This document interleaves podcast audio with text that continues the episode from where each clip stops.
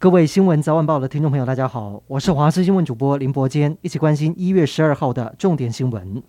今天指挥中心公布新增四例的本土确诊，还有九十二例的境外移入。在本土个案当中，除了一例初判是旧案之外，另外三例本土个案是桃园居服员案一七四七二在银行的接触者，相关疫调正在进行当中。而指挥中心也公布桃机群聚感染的基因定序结果，显示目前定序出的清洁员相关和手推车员工相关个案有二十四例全基因跟 S 蛋白定序结果一致，是同一个传播链。所幸相关连结越来越清楚。陈时中也乐观地表示，本土疫情有趋缓的情况。中国在十一号通报新增一百六十六例的确诊，其中河南省就占了当中的一百一十多例确诊，沦为疫情的重灾区。回顾去年十二月二十二号，陕西西安爆发疫情，当局无预警封城，后来依然无法阻挡病毒往外窜，导致河南禹州以及安阳市都接连失守，宣布封城。另外，河南还被爆出一起医疗乱象，有一名医师因为收治一名发烧的病患。没把他转到发热门诊，而被当局以违反防疫规定为由起诉，最高将面临七年的徒刑。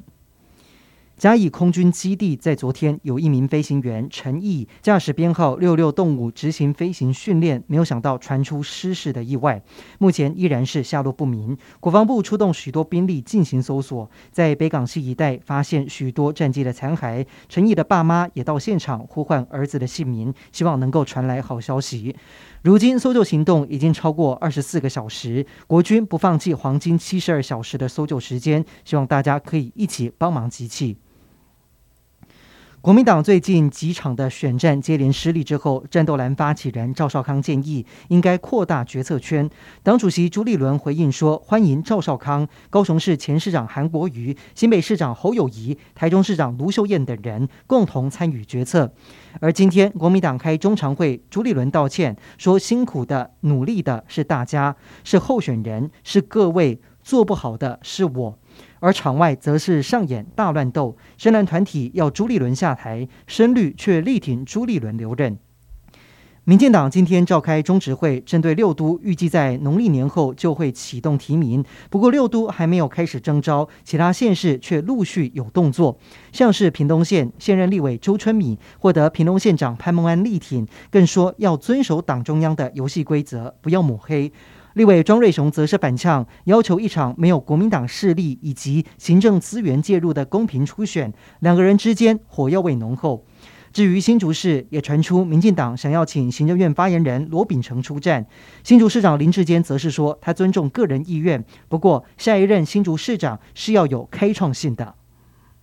冷气团发威，今天清晨平地最低温苗栗只有九点五度，台北市也创下今年入冬以来的最低温十二点一度，包括排云山庄都成了一片冰封世界，宜兰太平山也出现雾凇的美景。在这边特别提醒您，气象局已经针对十个县市发布低温特报，还是会有持续十度以下的低温，就连卫星云图上也出现奇特的云阶。只能说全台冷飕飕，还会一路冷到周五，一定要注意保暖。